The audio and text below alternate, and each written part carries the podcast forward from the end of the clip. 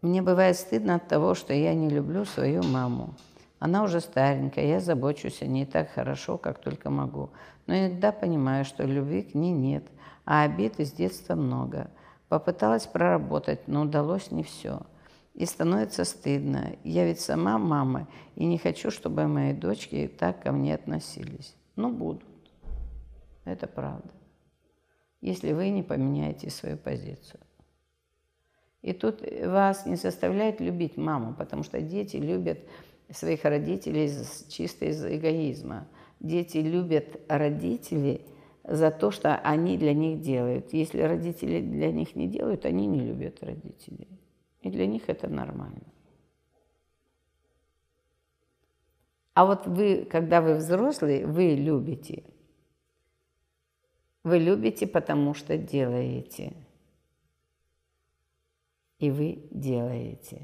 Вы делаете, потому что любите для другого. Вот это очень важно осознать.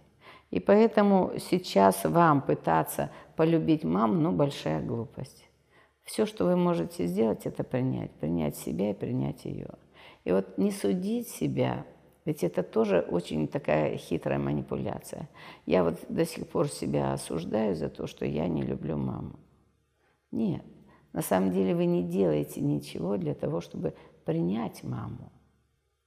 Для того, чтобы попросить прощения у нее за то, что вы ее осуждали, и, попро- и поблагодарить ее за то, что она вам дала уже изначально. Она дала вам жизнь и все остальное. Вот это сюда, лучше сюда. И откуда вы знаете, что, э, что обиды я еще не все проработала? Бывает такое понятие, что отработали одну-две больших проблемы, если отработали две каких-нибудь обиды больших, то все остальные очень много уходит автоматом, а какие-то вы уже с ними совершенно легко справляетесь, потому что у вас теперь есть навык. Ну, например, я раньше не умела кушать ложкой, хватала все руками. Теперь я попробовала, и мне понравилось. Я уже не обжигаю руки, потом их не, не вытираешь все время. Нет такого неприятного ощущения. Мне понравилось ложкой это делать, и я теперь ложкой делаю. И с каждым разом у меня все лучше и лучше получается. Тот же принцип и здесь. То есть если вы на самом деле глубоко простили какие-то свои вещи, ведь ваша душа страдает от того, что вы осуждаете мать. Не вы, мать, должны простить, а принять то, что я ее до сих пор судила. И поблагодарить ее за то, что она вам уже дала. Вот попробуйте с этого начать. Она старенькая. Да, и правильно, хорошо, что вы о ней заботитесь. Это, слава Богу, хоть что-то, что вы делаете. А про любовь не надо. Про любовь пока не говорите. А вы понаблюдайте, а любите ли вы своих детей? А можете ли вы с ними вести себя та, та, по-другому, чем ваша мама? И чем вы лучше вашей мамы? Додаете ли вы? Вот это очень важно. Ведь у вас душа сейчас страдает в обе стороны, на самом деле. И вы боитесь, и правильно боитесь, потому что вы уже своим дочкам не додаете.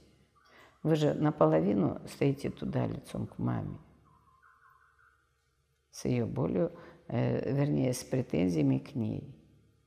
А может быть, уже пора отпустить старенькую маму. Просто отпустить. Просто дать ей спокойно пожить. Просто ей говорить каждый день «Доброе утро, моя любимая мамочка». И спасибо тебе за все, что ты дала. И я каюсь за то, что я тебя не благодарила. Прости меня, Христа ради. Вот если вы начнете каждый день это практиковать, поверьте мне, вам станет легче. Если вы еще будете желать всем любовь и счастье, то и в вашей семье начнет случаться гармония. И понаблюдайте теперь просто за собой. А как вы себя ведете? Тотальны ли вы к своим детям? Вот это я как раз об этом говорила. Хорошо, когда есть и мама, и есть ваши дети. А ведь очень часто вот это очень важно для каждого из нас, увидеть, что я такая же, как моя мама. Я ничуть не лучше ее. И вот это приведет вас к балансу. И тогда, а за что же я могу ее судить? Как я ее могу судить, если я такая же, как она? Так, может быть, в этот момент уже и пора начать как-то самой меняться, что-то делать, а не судить маму. Кайтесь, каждый день кайтесь.